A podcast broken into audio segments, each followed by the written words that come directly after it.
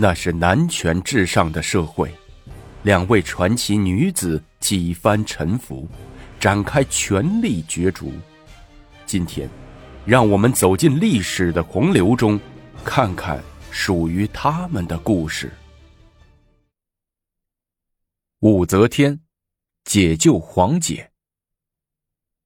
刚来到鹿苑的后边时，见到这里荒草萋萋，人迹罕至。但不远处却有一片院落，大门紧闭，门口还加了双岗。太子有些奇怪，指着那个院落问左右：“哎，这个院子是干什么用的？”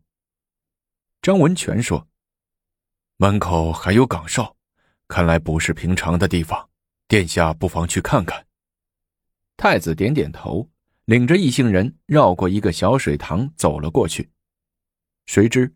刚踏上院落的台阶，就被两个持枪的哨兵横枪拦住。众人忙挺身上前护住太子。张文全厉声斥道：“把枪放下！不知道来的是太子殿下吗？”两个哨兵听了，急忙把枪收起，趴在地上磕了一个头，站起后仍挡在门口，不想放太子等一行人进去。闪开，让太子殿下进去。张文全说。殿下，恕小的无礼，没有皇后的手谕，任何人不准进去。两个哨兵抱拳施礼说：“这是什么地方？怎么连我都不能进？”太子说：“回殿下，小的不好和您说。”太子看着张文全说：“连这是什么地方都不和我说，看来我得进去看看了。”此话一出。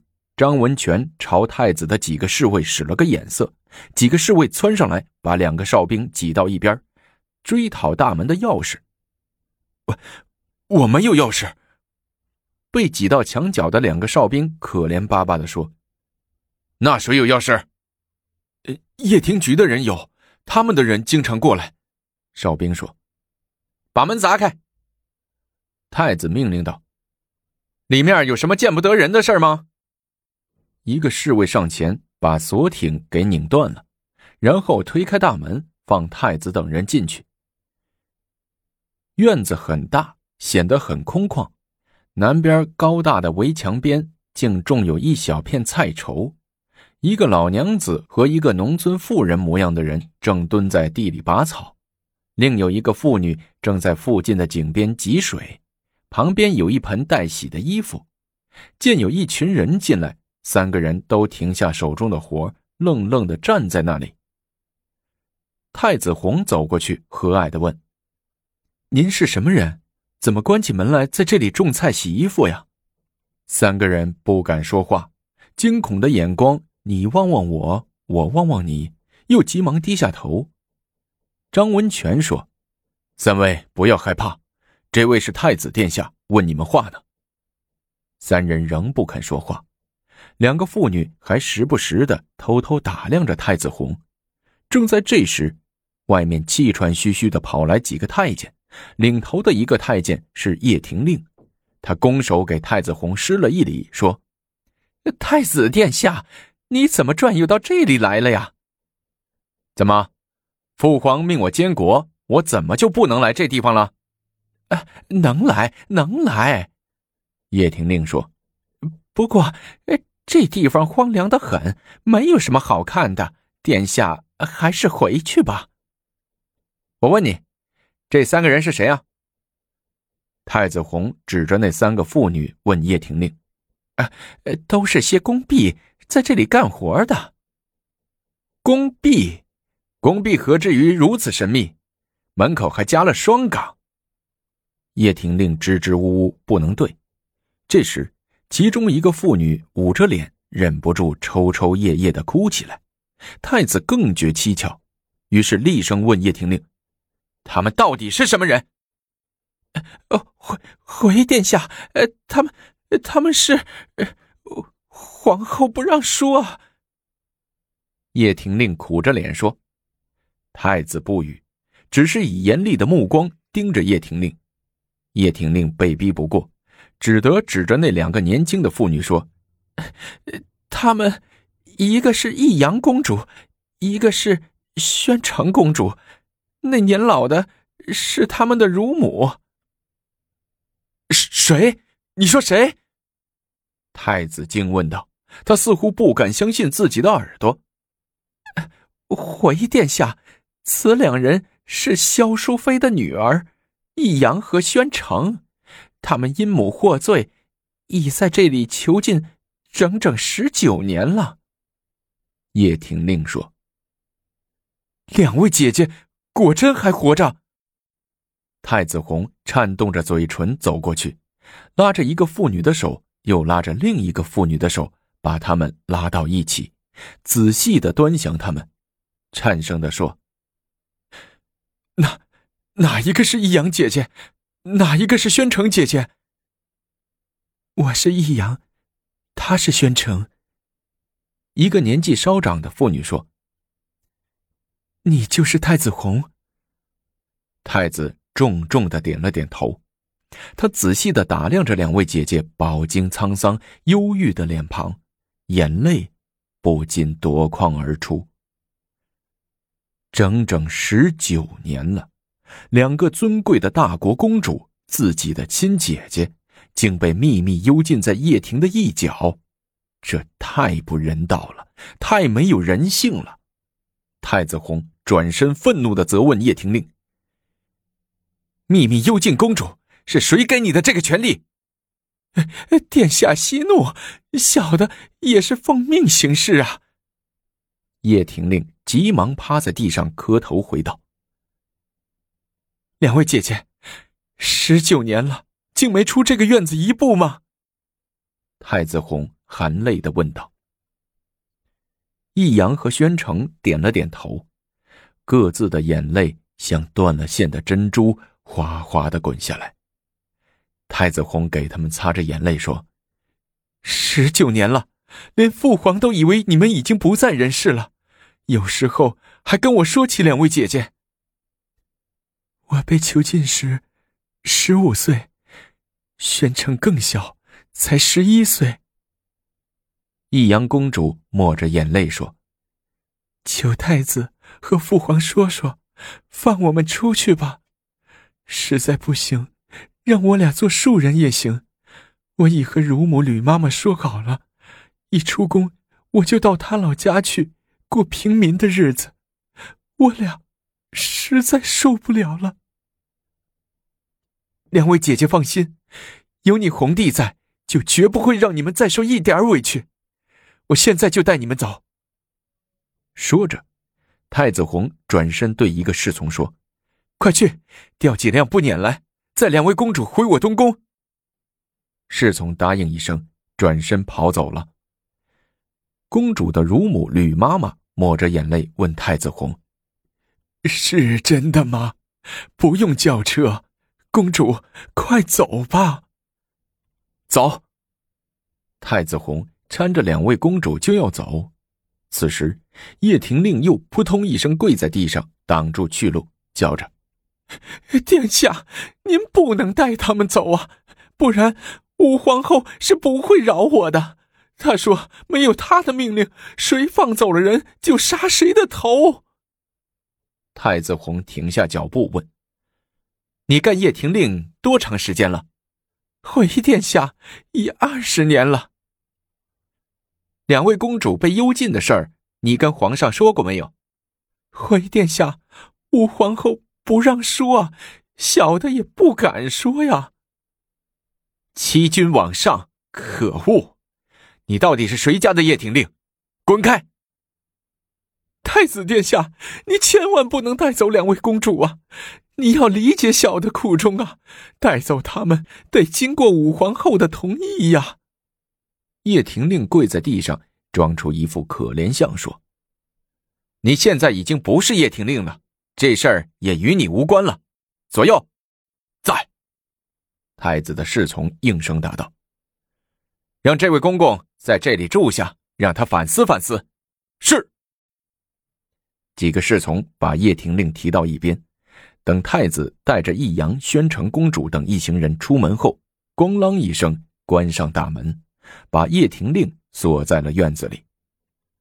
走出高墙大院，眼前豁然开朗。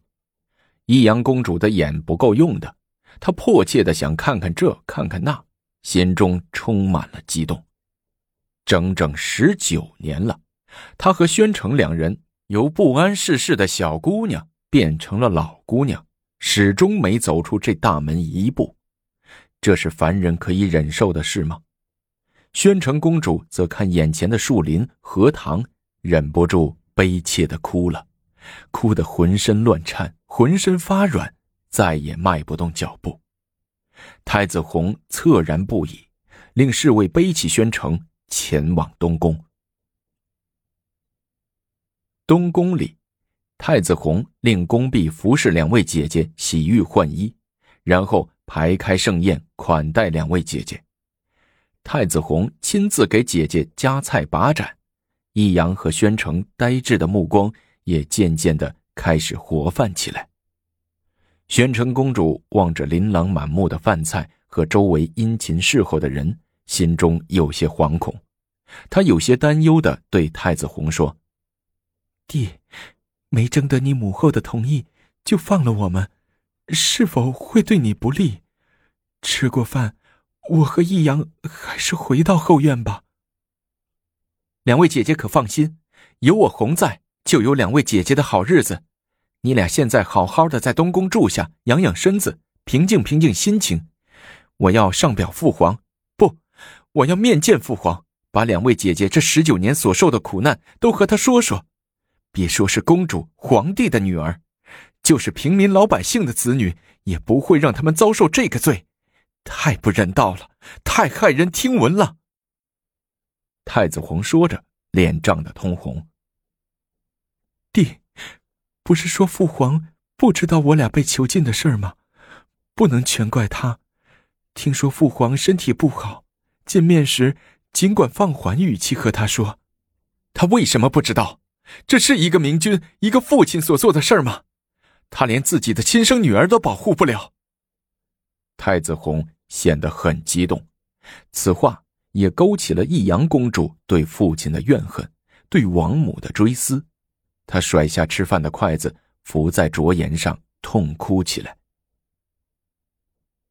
稍后的几天，太子弘处理政事之余，每到下午就来陪着两位公主在宫中散步，甚至陪他们在后院海子边焚烧纸钱祭祀。不知魂归何处的萧淑妃。东宫的太子太傅们聚在一起，都纷纷竖起大拇指，赞叹太子的仁义之举，为自己能辅佐这样有情有义的皇储而庆幸。大家也从太子身上看到了大唐未来的希望，看到了自家光明安稳的前途。这天。定期传递文件的皇宫信使带来了一个诏书，诏命太子弘立即奔赴东都洛阳，准备纳太子妃完婚。接旨后，太子正准备前去洛阳，他立即安排一下长安的留守人员，第二天一早就在羽林军的护送下赶往东都。洛阳宫里，太子成婚的仪式也基本上准备就绪。按武则天的意思，大灾之年不宜铺张浪费，婚礼尽量从节俭的角度出发，也不通知外国使臣，也不允许四方州府上贡，只是简单的举行个仪式，在宫里小范围的摆几十桌酒宴。高宗觉得有些寒酸，但耐不过武则天的据理相争，只得同意了礼部的一切从简。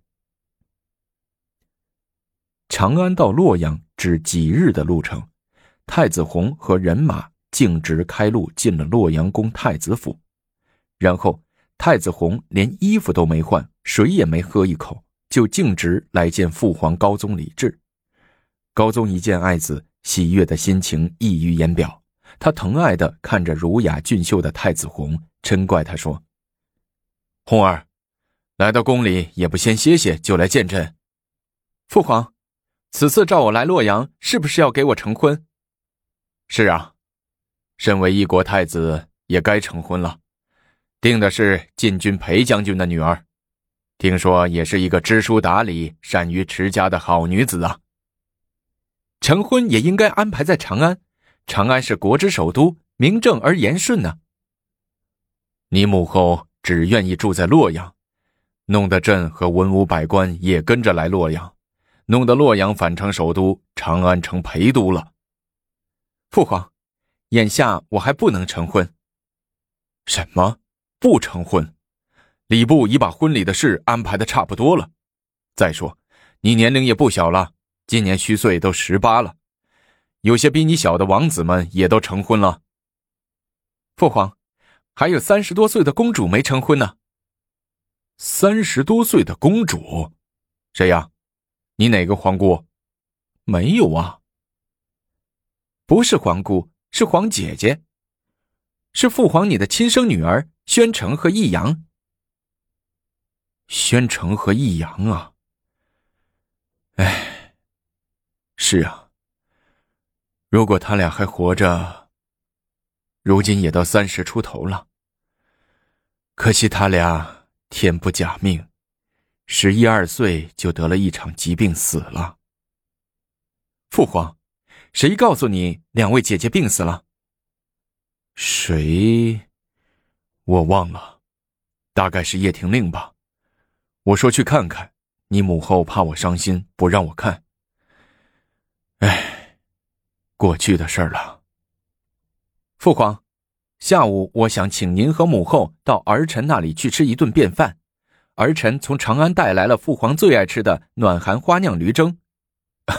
好，好，你母后又去市中省了。她一回来，朕就和她说。儿臣就先回去安排，请父皇和母后一定光临。嗯，一定，一定。多么孝顺的孩子啊！高宗望着转身而去的太子弘，由衷的赞叹着。太子弘是继承了父亲的性格，仁厚善良。